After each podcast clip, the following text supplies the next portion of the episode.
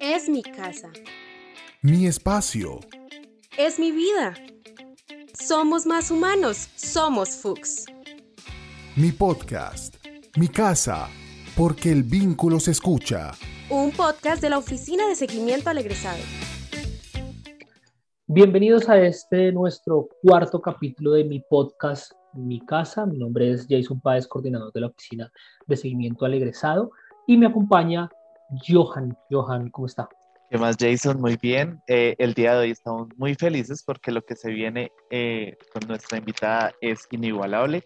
Déjeme decirle que tendrá de todo porque pues sabemos que es una mujer con muchas cualidades y capacidades en el área de la salud. Sí, eh, nuestro programa se ha, se ha, caracterizado por tener invitadas siempre de lujo. Ya hemos tenido tres invitadas principales, una egresada de, de dermatología, una egresada de instrumentación quirúrgica, el último programa fue con una egresada de psicología. Y hoy quiero presentarles a nuestra invitada, ella es 100% Fuchs de la casa desde siempre, por allá en el 2010 recibió su título como médico general, cuatro años más tarde se graduó en la Fuchs como especialista en gerencia de la salud. Y el año pasado recibió su diploma como especialista en toxicología clínica, además mamá, hermana, esposa y emprendedora. Bienvenida, doctora Juliet Catherine Sánchez. Muchas gracias por acompañarnos, por sacar este espacio y por aceptar nuestra invitación. ¿Cómo está? Johan Jason, no, muchas gracias a ustedes por crear este espacio pensado pues en los que somos egresados y realmente pues como unirnos de alguna manera. Esa es la idea de este podcast para todos los egresados. Eh, y bueno, vamos a empezar con ¿qué te hace más humana? En la FUX somos vocación, humanización, calidad. Egresado, ¿qué te hace más humano? Viendo tus redes sociales, viendo lo que publicas, nos damos cuenta que una de las partes que más te hace humana es la relación con tu esposo y, y cómo se la llevan, ¿no? Vimos por ahí algo que nos causó mucha intriga y es un meme que lo hiciste realidad.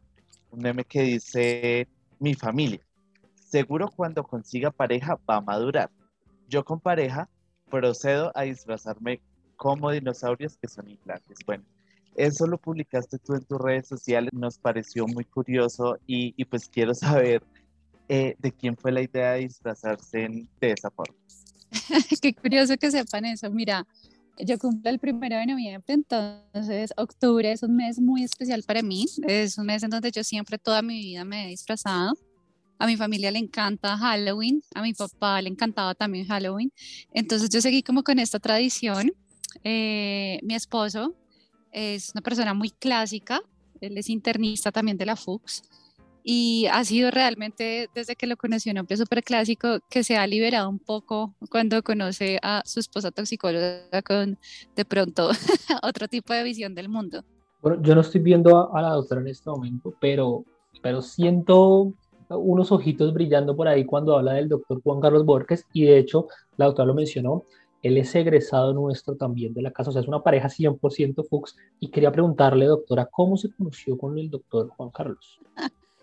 Con Juan y fue chistoso. Juan Carlos él era mi instructor de medicina interna. Yo estaba en mi rotación ya de tercer año de toxicología eh, rotando y en realidad me tocó como la distribución de pacientes con él. En principio me bombardeaba mucho de preguntas, ¿sabes? Me preguntaba mucho de la farmacocinética de la warfarina en pacientes que están siendo dializados, eh, qué opinión tenía sobre el mecanismo de acción de, no sé, de medicamentos. Y eh, yo siempre he sido muy segura eh, en mi actuar, en mi hablar, pues como en mi personalidad, y con él me intimidaba un montón, tanto que era como un mimo, yo no le hablaba, era como, doctor, mañana tengo la respuesta. en realidad, si lo supiera, no le respondía nada. Y ya después, como de casi un mes de estar rotando juntos, me invitó a tomar un café ahí enfrente del hospital y empezamos a hablar de perros. Le conté como un gusto que tengo por los animales y precisamente un perrito que quería como tener en ese momento. Y él tenía un labrador y ahí empezamos como a hablar, creo que eso nos vinculó. Eh, yo siempre he sido una persona, no, no, no podría decir que espiritual, pero sí una persona que le gusta mucho conocer como su ser. y venía haciendo un taller súper bonito de comunicación asertiva en donde tenía la necesidad de estar como sola para poder entender muchas cosas como de mi comunicación. Y él muy pacientemente esperó casi tres meses a, a que yo terminara como mi proceso, mis talleres, mis cosas.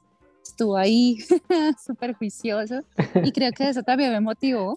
Mi nombre es extremadamente clásico, mí me gustan los hombres clásicos, eh, a pesar de que yo no lo soy tanto. Y bueno, siendo él mi profesor, ahí empezamos a salir después de que yo terminé mi rotación, sí, como te cuento, casi tres meses después. Y se vino pandemia y fue muy duro para él, sobre todo porque le afligía mucho la soledad de los pacientes, las muertes tan solitarias. Y finalmente decidimos, como le digo yo, eh, emanciparnos eh, en el momento en el que sentimos este riesgo por la vida de nuestros papás. Él vivía con su abuela y sus padres y yo con mi mamá, pues que también tiene ahí como sus enfermedades de base, entonces decidimos irnos en teoría mientras duraba la pandemia, que esto iba a ser dos, tres meses, y se terminó convirtiendo la excusa perfecta. Casi, Sí, sí, somos relación pandemia. Casi tres años ya conviviendo juntos, una hija, casados, imagínate. Ah, a mí me parece interesante y más que haya empezado, por decirlo así, por el COVID. No todo fue malo para ustedes. Y a él también siento que le pareció un poco chistosa. Yo conocí a Juli en una circunstancia también simpática. Yo era instructor de medicina interna en ese momento en las mañanas y Juliet era estudiante rotante de toxicología. Y pues así se nos dieron las cosas. sí, te amo mucho mi vida, un besito y te deseo lo mejor hoy y siempre. Bueno, coincidieron las versiones. Coincidieron las imaginas dónde no? Creo, creo que el hospital, hospital de San José creo que sirvió como cupido para, para unir esta, esta linda pareja y este lindo matrimonio. Pero además, nosotros quisimos porque ya se dio cuenta, doctora, que hablamos con el doctor Juan Carlos. Y yo quise preguntarle sobre una anécdota que tuviesen los dos. Eh, él me contó una anécdota, una anécdota, pero yo quiero que su merced me la profundice. Así que escuchemos al doctor Juan Carlos. Llegamos el día de la cesárea. Nosotros fuimos pensando, de hecho, solamente en ir al médico y salir a desayunar y sorpresa que nos quedamos para atender la cesárea esa mañana. Bueno, a veces las cosas no son como uno planea, pero todo resulta de la mejor manera siempre. Ahí está, doctora. Cuénteme por favor esa que no la entendimos. Bueno, te cuento, diga resumidas cuentas, porque yo eh, hablo bastante. Nosotros tuvimos un embarazo que no fue tan, tan sencillo, tuvimos un embarazo de alto riesgo por una miomatosis uterina, que es una condición como, no que te impide tener bebés, pero que sí hace que tengas un poco más de cuidado. Entonces yo venía en mucho seguimiento por parte de ginecología en un embarazo de alto riesgo eh, tanto así que vinimos a contar casi que a los tres meses en nuestras casas y mm, no, no estábamos preparados ese día para, para el nacimiento de nuestra hija. Yo como que no modulo bien el dolor, yo puedo sentir dolor y como que no lo expreso y parece ser que yo ya tenía contracciones muy fuertes y yo no me estaba dando cuenta. Pensábamos que íbamos a ir como a una ecografía más y cuando llegamos las contracciones ya estaban muy marcadas, eh, yo ya tenía dilatación del cuello, yo seguro iba para cesárea porque yo pues no lo podía tener por parto normal. Entonces, pues nosotros ya estábamos programadísimos para ir a desayunar después, dijimos como no, vamos y comemos esto y el fin de semana hacemos lo otro. Y finalmente nos quedamos, eh, sorpresivamente, pensábamos que era una prueba piloto y terminó siendo la real. Y ahí ese día nació Martina, mi hija. O sea, quedaron con el antojo del desayuno. Del desayuno, sí. sí la doctora mencionó, mencionó a Martina, su hija, y yo quiero hablar un poquito de Martina. Cuéntenos un poco, doctora, esas sensaciones cuando yo le digo Martina. Mm. Mira, Martina, mm, yo creo que a uno no, o sea, creo que a no lo preparan en realidad para lo que es tener un hijo. Creo que nos hablan siempre mucho de lo que es la fantasía del hijo y, se enmascara mucho también como en, mucha felicidad y por supuesto que así lo es, pero es un momento muy retador de la vida. Creo que ha sido uno de los momentos más retadores de mi vida, eh, no solamente desde la parte como humana, sino mental, de pareja, trae muchos factores alrededor. Martina se creó como una ilusión en donde en principio me dicen, no puedes tener hijos y una cosa es no poder y otra cosa es no querer. Yo digo, no, yo sí quiero. En ese momento, pues la vida me puso en el camino a Juani eh, con una relación que en realidad eh, ha sido siempre muy armoniosa y decidimos, siendo una pareja muy joven, decir, bueno, sí, yo le dije a Juani, mira, tú puedes tener un objetivo de vida que sea tener 10 hijos, yo pues te puedo ofrecer si acaso uno, y si no lo deseas así, por favor, ten tu camino libre y no te sientas obligado a estar conmigo. Él me dice, no, mira, yo quiero estar contigo, que estemos juntos, así sea que tengamos que adoptar, está perfecto. Entonces Martina viene cargada de una ilusión muy grande, por supuesto también de miedos de, de, perderla, de no poder como tener un, un, embarazo pues como tan tranquilo, su nacimiento eh, trae un, ahí como de un apgar bajo, tuvo una adaptación difícil, pero bueno, finalmente mi gorda nace eh, en el momento más preciso y más exacto de mi vida, en donde siento que yo ya había culminado muchas cosas. Eh, los primeros tres meses fueron de mucha adaptación, inclusive pasé por una depresión postparto que fue muy difícil para Juan porque no sabía cómo abordarla. Fue una descarga de emociones muy fuerte en donde lo mío no era eh, como tristeza y llanto, sino una melancolía absoluta, eh, donde no podía haber niños en la calle, eh, la gente con necesidades me afligía muchísimo. Y luego, después del tiempo, nos dimos cuenta que era un tema ahí de un hipertiroidismo que me estaba jugando una mala pasada. Pero todo esto trae el mensaje de que a pesar de que han sido momentos difíciles, cuando yo me volteo a ver a mi hija y llego exhausta del trabajo, de hacer mil cosas, eh, creo que esa, esa recompensa de verla a ella crecer, de verla bien, de verla saludable, yo, todo el mundo habla de lo lindo que es tener hijos, pero hasta que tú me lo vives, no eres capaz de, de, expresarlo y de vivenciarlo. Eh, yo procuro no insistirle a la gente como que yo cuando va a tener hijos, porque sí hay gente que es como muy intrusiva en ese tipo de cosas, pero para mí em, es una experiencia que uno solamente puede vivirla y sobre eso hablar de lo que vive. Sí, totalmente. Eh, la entiendo más que nadie, doctora, porque antes de que, de que entráramos a grabar este programa, la doctora me decía, espéreme un momentico porque primero tengo que ir a dormir a mi hija y al final se convierte en eso, una prioridad. Lo digo yo porque también estoy en, en, en esa etapa de, de acondicionamiento, de, de, acople y de todo, así que nada, genial. Doctora, eh, usted hablaba al principio que le gustaban mucho los perros, las mascotas y demás. Y como nosotros estuvimos chismoseando, como ya se dio cuenta, eh, por alguna de sus redes sociales, quiero preguntarle por Paco, que termina de conformar lo que es esta familia, ¿no? Entonces, háblenos un poquito de Paco, Doc. Paquito llegó empezando pandemia. Eh, realmente fue el gato que le regalamos a mi mamá. Mamá había tenido una gata toda la vida que se llamaba Nala, que tenía alma de perro, pero era un gato. Una gata súper noble y encontramos a Paquito que se parecía mucho a ella, pensábamos que iba a ser igual de peludo, pero terminó siendo un poco más lampiñito. Y Paquito eh, lo vemos por redes sociales de una amiga y resulta que este gatito lo dejaron en una caja encerrado como con intención de asfixiarlo. Una persona lo encuentra, lo rescata, pues en redes, pero pues no se lo puede quedar para adoptarlo. Entonces nosotros lo vemos con Juan y decidimos adoptarlo, se lo llevamos a mamá y bueno, menos mal llegó Paco porque fue la compañía de mi mamá mientras yo me fui también de casa, eh, mientras la pandemia. Y pues Paquito es los ojos de, de mi mamá después de Martina. Siento que una mascota es como que el complemento de la familia perfecta, es como los que también, aparte de los hijos, le dan alegría a la familia. Entonces, pues ya cerrando el tema de, de la familia queremos empezar a hablar de tu vida profesional. Em, digamos, cuando estábamos viendo todo lo que has hecho, todo lo que has logrado, pues en tan poco tiempo, siento admiración, siento que eres una persona muy mm, dedicada, te ha gustado mucho la salud y, y quisiera saber por qué ese gusto de la salud. Bueno, te agradezco tus palabras, muchas gracias. Pues mira, soy de una familia de, de, médicos. Papá era médico ginecólogo, mi hermano es médico familiarista, especialista en cuidado paliativo, haciendo algo de estudios también de medicina interna en Argentina.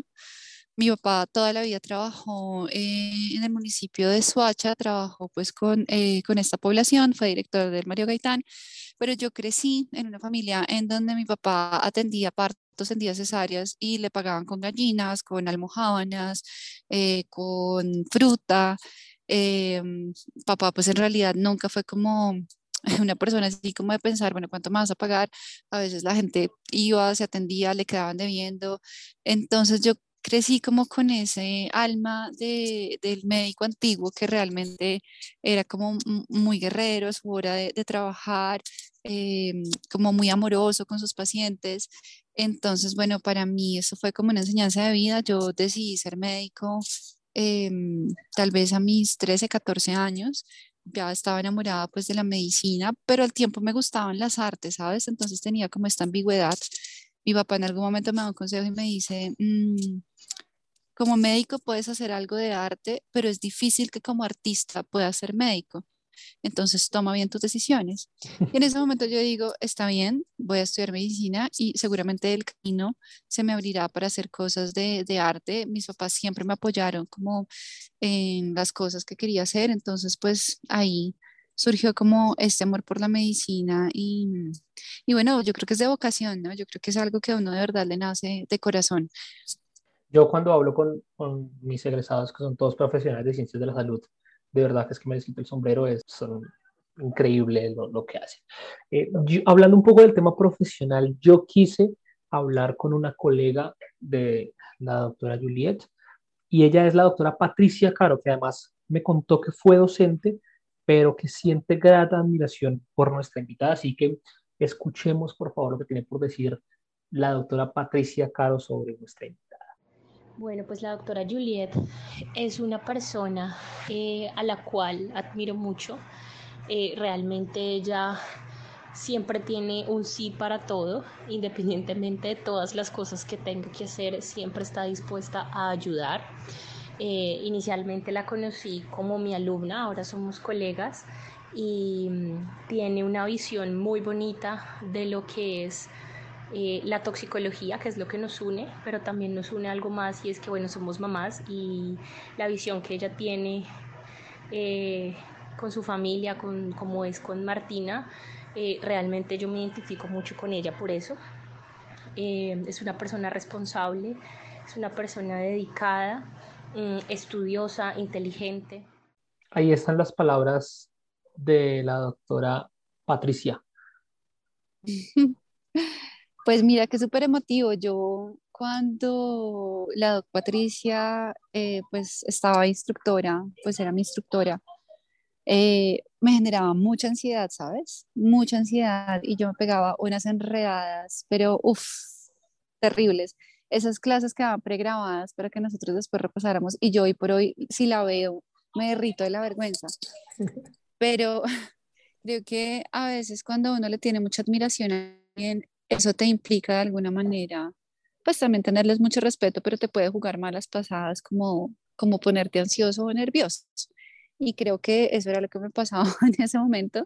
Le sigo teniendo, pues, por supuesto, toda la, la admiración del mundo y el agradecimiento, pues, porque ella con los otros doctores pues han sido grandes instructores que en una especialidad eh, tan nueva, tan emergente, pero con tanto, tanto por ofrecer, eh, se han puesto la camiseta de, de, de, dar lo mejor de nuestra especialidad y dedicarse a la docencia, que es algo súper bonito y que requiere muchísimo compromiso. Tú anteriormente del audio de la doctora nos hablabas de tu papá. Eh, nos decías que él pues hacía lo bonito de la salud, que era pues aportarle a, la sociedad. Y eso estamos viendo en ti.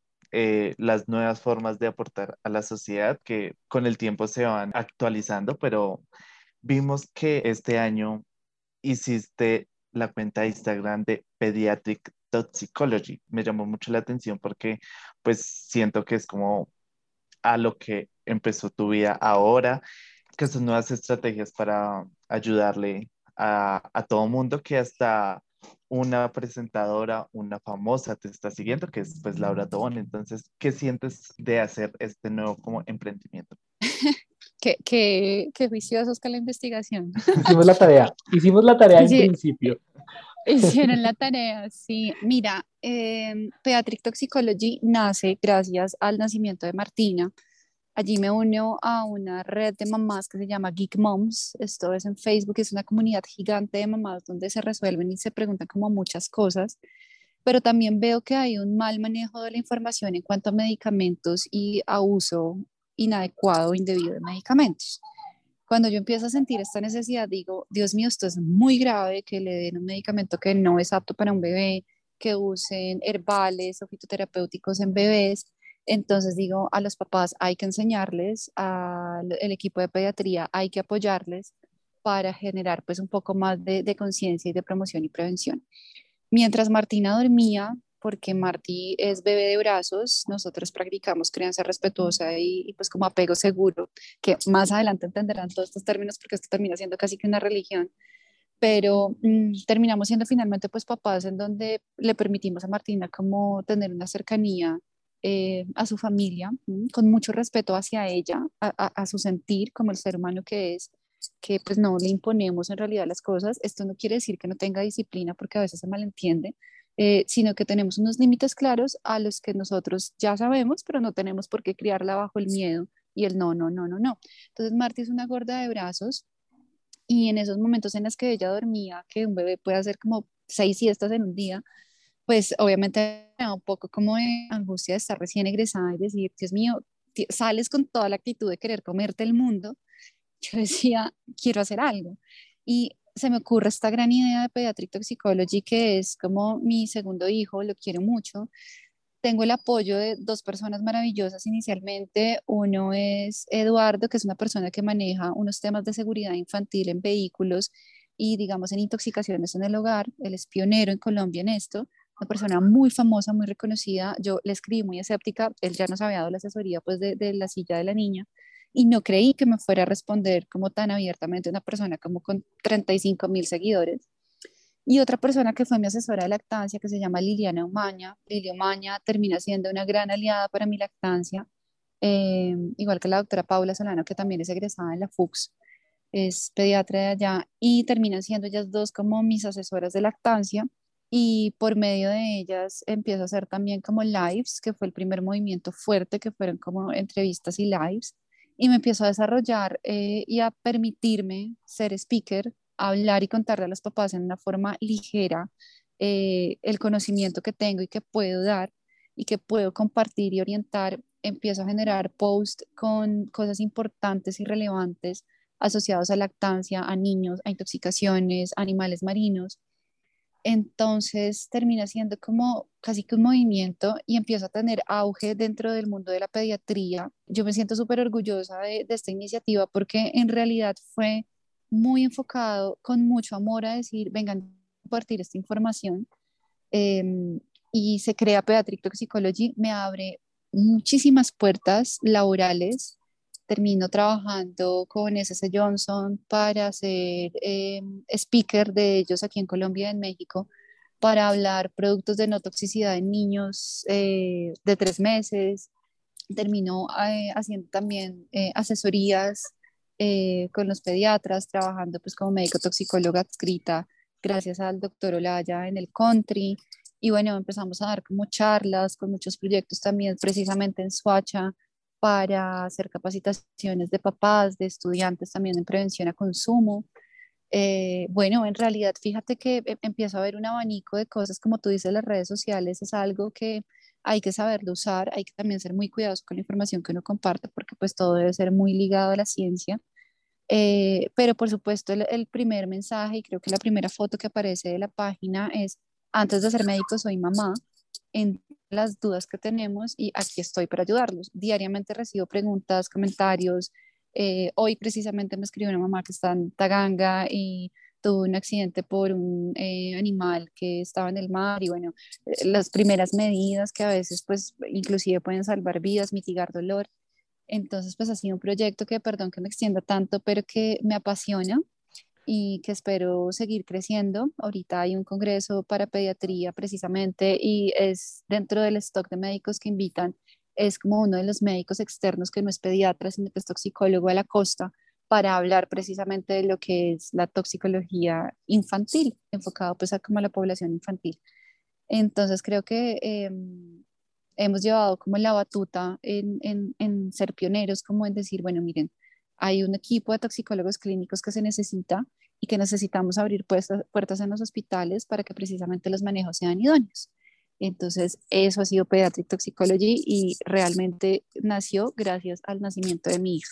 Bueno, no, no nos quedan dudas que si algo le apasiona a la doctora Juliet es la toxicología y en este caso su cuenta de Pediatric Toxicology. Eh, yo quiero para terminar cerrar ese tema de, de profesional de, de, la doctora, que la doctora nos dé una invitación de pronto a la gente que está buscando de pronto en la toxicología una oportunidad o, le gusta y que se quiera animar, pues invitarla a que hay mucho trabajo, como ya lo mencionó, hay mucho campo, hay mucho por hacer, hay mucho por aprender y también mucho por enseñar. Así que, doctora, ese es el momento. Yo creo que el secreto es en realidad poder encontrar una especialidad que a uno lo llene y toxicología clínica.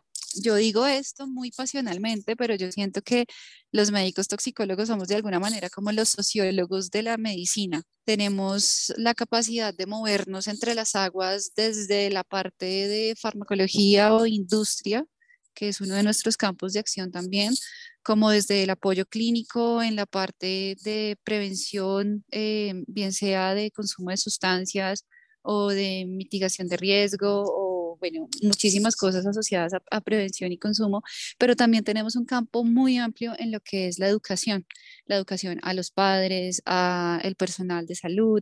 Eh, tenemos también pues este campo de, de, la toxicología ocupacional que en Colombia pues es algo que también se está empezando a hablar y a mover mucho porque pues veníamos de empresas que no nos cuidaban como trabajadores digamos, en lo que son eh, pesticidas y este tipo de cosas. Y hoy día vemos pues pacientes muy lesionados por este tipo de cosas que pues no se tuvo como la prevención adecuada. Entonces, sabemos de animales, eh, sabemos de fármaco, sabemos de em, venenos, sabemos de muchísimas cosas, em, más allá de, de, de, que sepamos, es que tenemos como esta capacidad de, de, mutar, ¿no? De movernos dentro de una gama y luego otra, y creo que eso es lo que le permite al toxicólogo ser tan integral. La invitación para estudiar toxicología, por supuesto, hay muchísimo por hacer, eh, pero yo creo que DIR debe ser una pasión de verdad, que uno diga, esto me mueve, esto me gusta, eh, tenerse fe, porque creo que a veces también hay, hay, un problema en que uno no se tiene confianza y creo que se pueden hacer muchas cosas si uno tiene como esta perspectiva de decir, bueno, lo voy a hacer y lo voy a sacar adelante y ya desde la mención positiva yo creo que uno va adelantando y va sacando muchas cosas. Bueno, así es, doctora, así es, claramente el mensaje es clarísimo de alguien que se ve y se escucha muy apasionado por la toxicología en este caso. No, no es tenis de mesa, son preguntas. Llegamos a una sección que nosotros la llamamos, doctora, el ping pong, y básicamente es, seguramente lo ha visto en, otras, en otros espacios, básicamente es eh, pues un espacio donde queremos que la doctora esté muy concentrada y nos responda en una o dos palabras lo que primero se le venga a la mente. Es, son preguntas muy sencillas y la idea es que la doctora responda lo que primero se le venga a la mente. Entonces, doctora, ¿está lista? Sí, preparadísima. ¿Tu mayor inspiración? La medicina y mi familia. ¿Canción favorita? Mr. Brownstone de Guns N' Roses, creo que era la que ah, venía como... estamos, estamos, en época de Guns N' Roses. Buena lección. ¿Viaje favorito? Viaje favorito, Camboya y Vietnam. ¿Con qué palabra te describes? Mm, resiliencia. ¿Cuál fue la asignatura que más te gustó mientras estabas en la FUX? En la FUX, toxicología ambiental. Un docente. Son dos palabras, ¿cierto? El doctor Olaya y la doctora Patricia.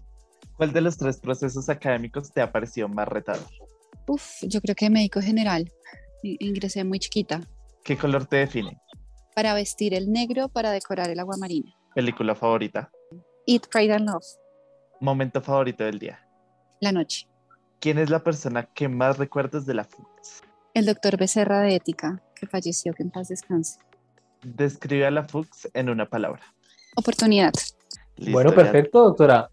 Lo pasamos sin inconvenientes. Muy bien, todo contestado. Maravilloso. Súper bien. Y hablando de la FUX, eh, queremos un recuerdo FUX. Queremos que nos cuentes sobre algún momento durante el tiempo que pasaste en la FUX y que recuerdes mucho. ¿Te acuerdas cuando? Recuerdos FUX. Momento en la FUX. Eh, tengo muchos momentos. Mi, mi, toda mi vida ha sido alrededor de la FUX de pronto eh, es un momento bien personal, es el momento en el que mi papá se enferma. Eh, lo tengo en otro hospital donde el manejo estaba siendo muy disperso. no sé qué hacer. Eh, yo no vivía en Colombia, no tenía un contacto médico acá porque había perdido mucho vínculo y decido llamar a uno de mis instructores eh, a decirle que por favor me ayude, un cirujano, y me dice, bueno, tráetelo para la UCI del centro, eh, aquí te ayudamos con una cama. Pues finalmente yo llego con mi papá al Hospital San José Centro y bueno, en realidad eh, el desenlace yo creo que en cualquier lado hubiera sido el mismo, pero lo que te hace la diferencia entre una buena y una mala despedida a una persona tan importante como tu papá es la calidez con la que lo trataron en ese momento, el haberme sentido respaldada como Fuchs y también el haber sentido que de alguna manera había un colegaje hacia él por ser médico, eh, el cariño con el que lo trataron y el respeto que seguramente él se llevó eso y creo que es uno de los momentos más significativos para mí porque eso hizo mella en, pues, en la despedida hacia él. Bueno, me, me hace erizar un poquito la piel la doctora con el relato, sobre todo porque también. Me, me, me, alegra mucho que tengamos esa, esa calidad de profesionales.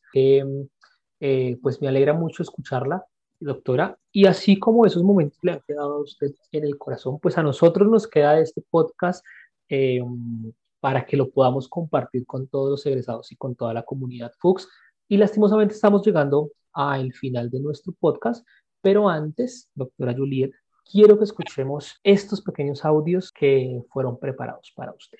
Quería mandarte un saludito, decirte que yo soy el esposo más afortunado del mundo, muy orgulloso por cada uno de los logros que has tenido en tu carrera como médica, como médica toxicóloga, explorando cosas nuevas como plataformas, eh, incluyendo en este caso podcast, viendo cómo has crecido y cómo cada cosa la haces con amor y mucho empeño y por eso siempre te sale todo también.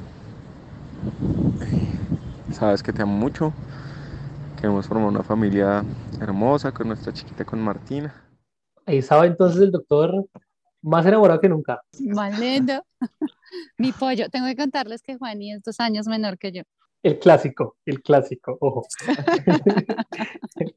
Ay, tan lindos, ustedes son como la línea del amor. La Fuchs. Mira, ahí empezó todo, ahí seguimos.